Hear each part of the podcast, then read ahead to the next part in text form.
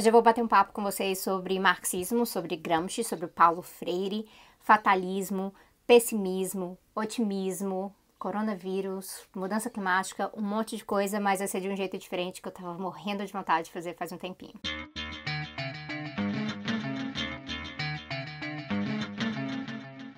Ser bem sincero com a coisa. Eu gosto de maquiagem, faço maquiagem, mas eu não sei explicar na maquiagem, não sei ensinar a fazer maquiagem. Então eu vou só fazer minha maquiagem aqui, porque eu vou me preparar para uma outra coisa também, enquanto eu converso com vocês. Vocês sabem aquela frase que é sobre o pessimismo da razão e o otimismo da vontade. Essa frase não é do Gramsci, essa frase é de um cara, de um francês Romain Roland, eu acho que esse que, que é o nome certinho dele, não, não muito tempo depois, na verdade, o Gramsci está escrevendo, conversando, fazendo um, um, comunicado aos anarquistas, eu sei que em inglês chama Addressing the Anarchists, e ali ele entra numa polêmica com os anarquistas da época, principalmente com os intelectuais, com os ideólogos, na verdade ele está tentando se aproximar dos trabalhadores anarquistas. Ele está tentando apresentar essa perspectiva de que, para os trabalhadores anarquistas, eles não devem temer o marxismo, o comunismo marxista,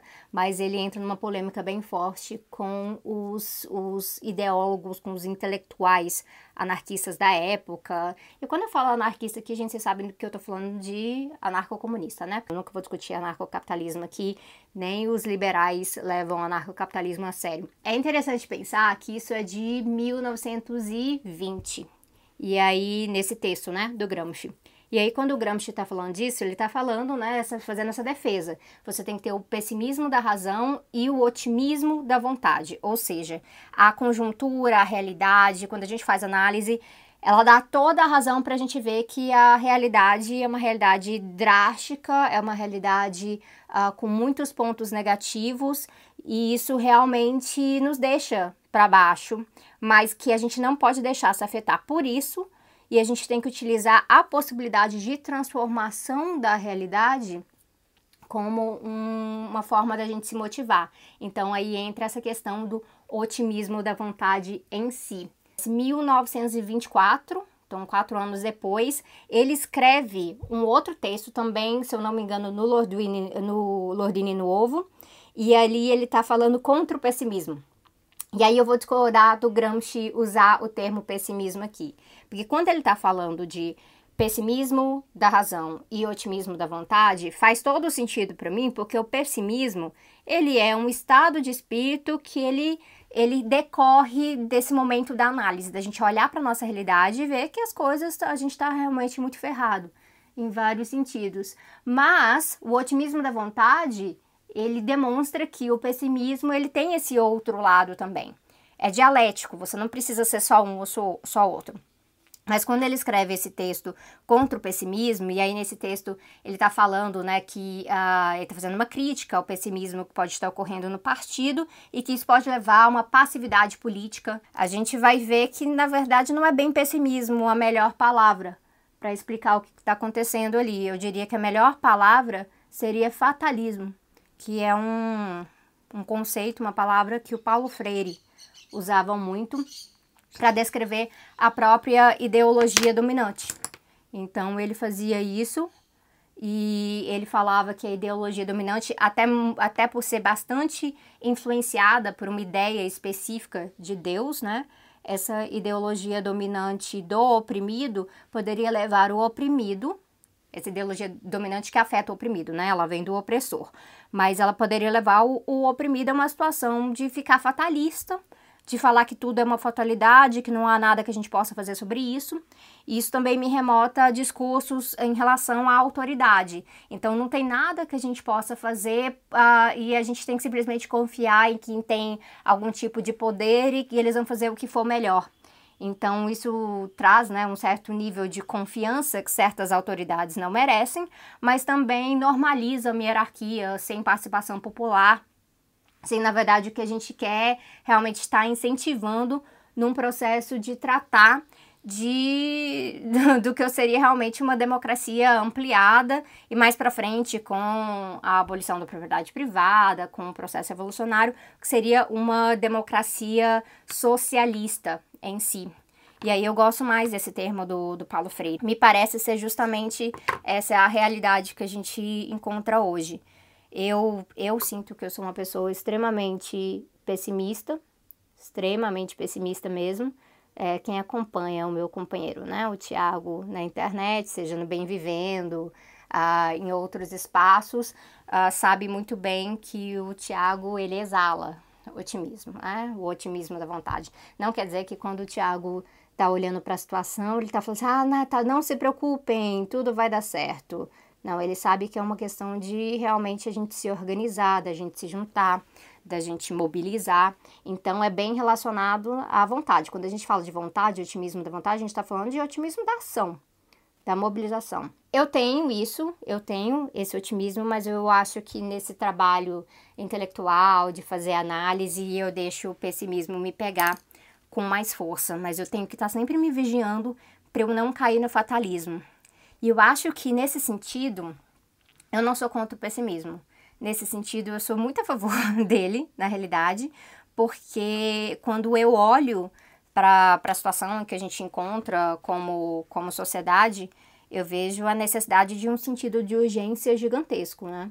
Muita, muita, muita urgência, porque esse, essa década ela é central para toda a ação que a gente precisa fazer para tentar desacelerar o processo da mudança climática. São avisos que os cientistas estão fazendo há décadas, na verdade, mas a década de 2020 a 2030 ela é crucial.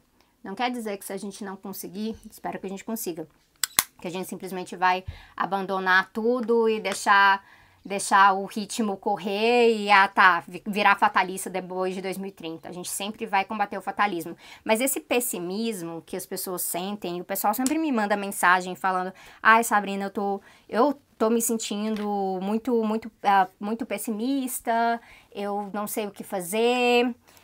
E aí, o tal de fazer a pergunta, quem tá fazendo a pergunta, olha, não sei o que fazer, o que que eu posso fazer, já significa que esse pessimismo, ele tá um pessimismo saudável que talvez o que esteja acontecendo é que a realidade apertando tanto, pessoas estão se sentindo pessimistas e essa situação de se sentirem pessimistas está levando essas pessoas a pararem e pensar, então eu tenho que fazer algo, eu não posso esperar que uma outra pessoa venha e ela mesma resolva as coisas por mim.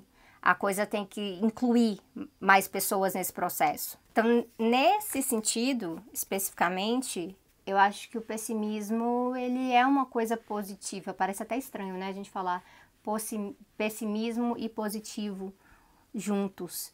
Mas tem levado as pessoas a refletirem sobre a necessidade da ação.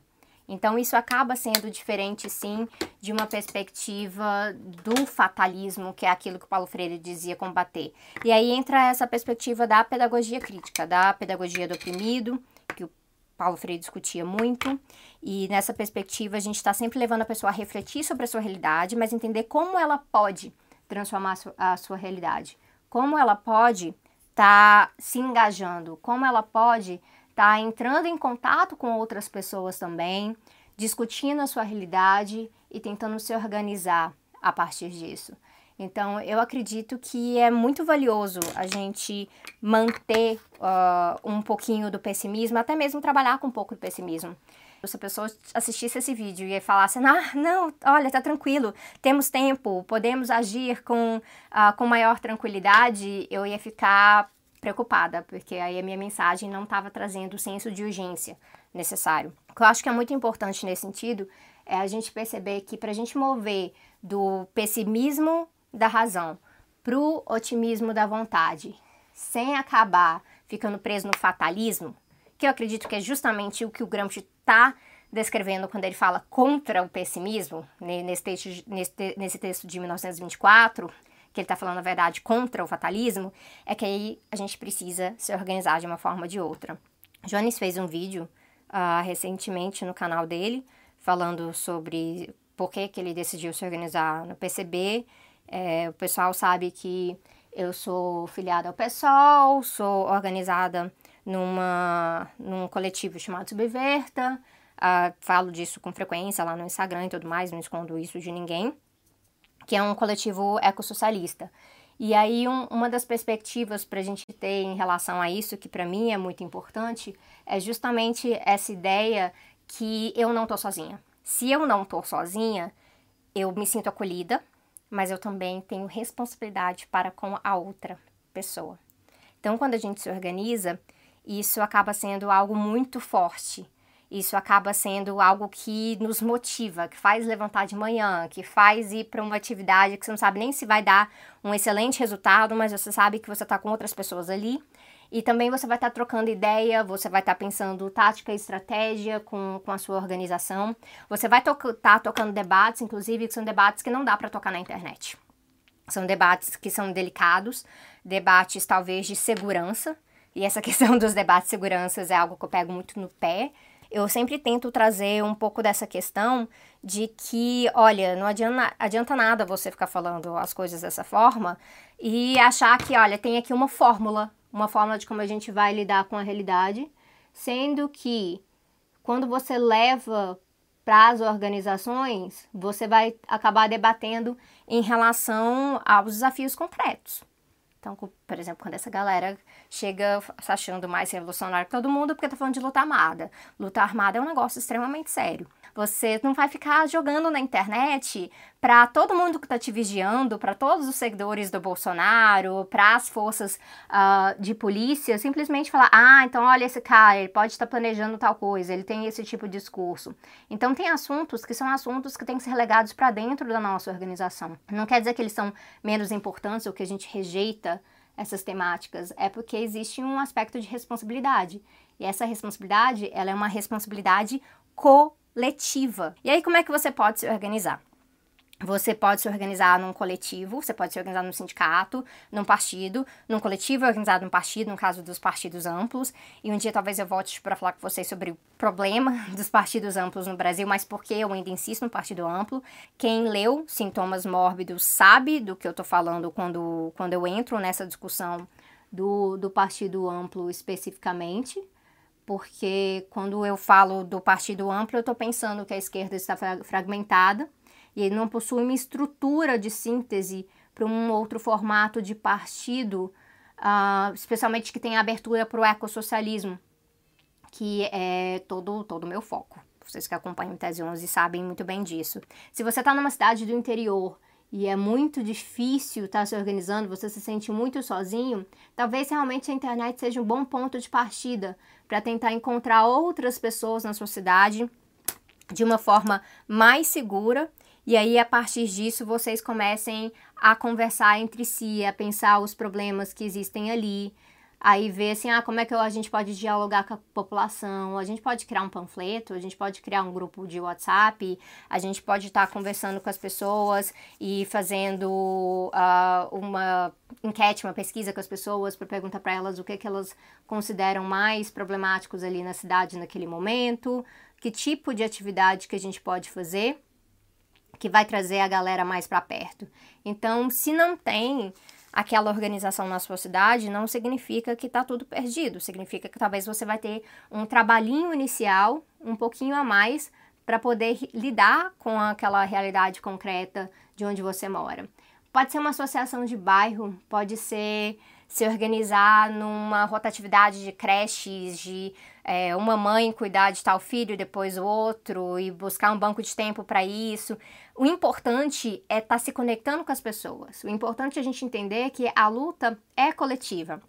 E eu acredito que o partido é extremamente necessário, né? Então aqui eu vou discordar dos camaradas anarquistas, ah, como Gramsci discordava nesse sentido, porque o partido ele é uma ferramenta muito importante de organização para mim, especialmente na perspectiva de engajamento contra e além do Estado, mas que tem que ser mediado com o Estado numa realidade em que a gente precisa de algumas reformas não reformistas, lidando com a mudança climática como um dos grandes exemplos. E nesse momento agora, a gente falando de coronavírus, quando a gente fala de tão de quão inapto que o Estado está, eu acho que o, o negócio fica bastante evidente pra gente, né?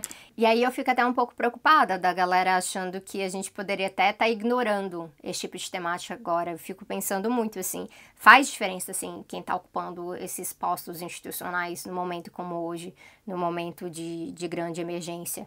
Então seria muito útil se a gente tivesse pelo menos uma esquerda moderada ali na frente, né? Então, nesses momentos, a gente compreende essa perspectiva, mas a gente nunca vai abrir mão de pautar a alternativa real. Então, eu sempre vou estar empurrando vocês para o ponto mais radical, para que a gente já não aceite uma alternativa mais fraca logo de cara. A gente tem que estar construindo essa alternativa. E isso a gente faz coletivamente e isso mobiliza para que a gente consiga ver para além do pessimismo. Para a gente olhar talvez o pessimismo como uma oportunidade de conscientização. Pronto. A pessoa não dá conta de falar e fazer delineado ao mesmo tempo. E a pessoa não dá conta de passar rímel e fazer delineado ao mesmo tempo. Então, paciência. Então, assim, eu sei que de vez em quando eu venho aqui falar com vocês, né, nesse modelo mais aberto, e eu falo, cara, parece que eu só tenho notícia ruim para dar, isso deixa a gente meio para baixo e tudo mais. O que a gente está lidando realmente é com uma situação política extremamente apertada, que realmente coloca a galera para baixo. Então, nesse sentido, é, eu entendo por que eu me sinto assim e por que outras pessoas se sentem assim. Só que o mais importante para mim é que eu não me sinto assim o tempo inteiro. Eu consigo ser extremamente pessimista sem ser engolida pelo pessimismo. E eu preciso que vocês, quando fiquem pessimistas, usem o pessimismo de uma forma mais produtiva para conscientizar, para trazer urgência, para inspirar, para mobilizar e essa mobilização se dê de alguma forma mais organizada. Eu ainda vou fazer um vídeo explicando a diferença de se organizar em cada um desses espaços, mas é importante entender que talvez uma organização não vai chegar até você. Muitas vezes a gente está tão acostumado com essa coisa de receber tudo pronto. Ah, então qual que eu tenho que fazer? Ah, então qual que é o vídeo que eu vou mandar no grupo do WhatsApp da família para refutar o argumento do meu primo? Ah, o que que eu vou fazer aqui então para para fazer revolução? Ah, se não tem uma organização que vem até mim, então como é que eu vou fazer? Não tem organização na minha cidade. Então você tem que se mexer. Então você vai ter que se equipar bastante intelectualmente a partir disso e se juntar com outras pessoas. E quanto mais pessoas, mais perna vai ter para fazer esse negócio andar. Então não adianta ficar achando que a gente tem que estender assim, ó, este é um mapinha e aí você vai fazer o passo tal, esse é o passo tal e o passo tal e aí você está organizado tem que ir atrás, gente. Ah, mas eu não conheço nada da minha cidade. Quando você vai num ato, numa manifestação, tem um monte de militante lá. Converse com as pessoas. Então, peça informação, converse, mande e-mail, vá na, na página de não sei o que lá, conheça organizações diferentes, vão fazer um processo de aproximação com bastante cuidado. E isso exige que você faça a sua tarefa de casa. Então, uma boa forma da gente combater o pessimismo é com uma boa tarefa de casa, é a gente indo atrás, a gente procurando e fazendo isso coletivamente, porque é a forma da gente evitar que o pessimismo se torne realmente um fatalismo nesse processo, é a gente buscando o coletivo, buscando se organizar, confiando nas outras pessoas, inclusive estando com essas outras pessoas para que a luta se torne um pouquinho mais leve, que ao mesmo tempo que a gente sinta a urgência, a gente não esqueça de sorrir, de buscar mo momentos de maior alegria, porque a vida não pode ser só tristeza, apesar de quem está no governo, apesar de uma pandemia, apesar de uma crise econômica e uma crise ecológica. A gente precisa buscar motivação. E aí sim é onde entra a questão do otimismo da vontade.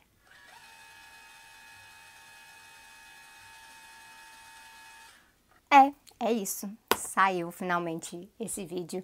Eu espero que com essa mensagem, toda vez que você chegar aqui e assistir um vídeo uh, com uma análise de conjuntura sobre o tanto que a conjuntura tá péssima, que esse vídeo, essa mensagem não te leve ao fatalismo.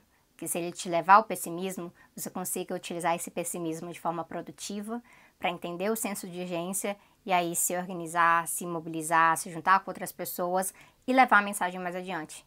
Uma forma de levar a mensagem mais adiante também é compartilhando uh, o conteúdo que você acredita que foi útil para você. É isso, galera. E aí fica a mensagem de que, olha, é possível usar maquiagem e falar de marxismo ao mesmo tempo. É possível passar maquiagem e falar de marxismo ao mesmo tempo, exceto quando você está passando delineador e rímel e o batom, né? Obviamente, porque nesse momento a gente precisa concentrar. Mas é isso. Até mais.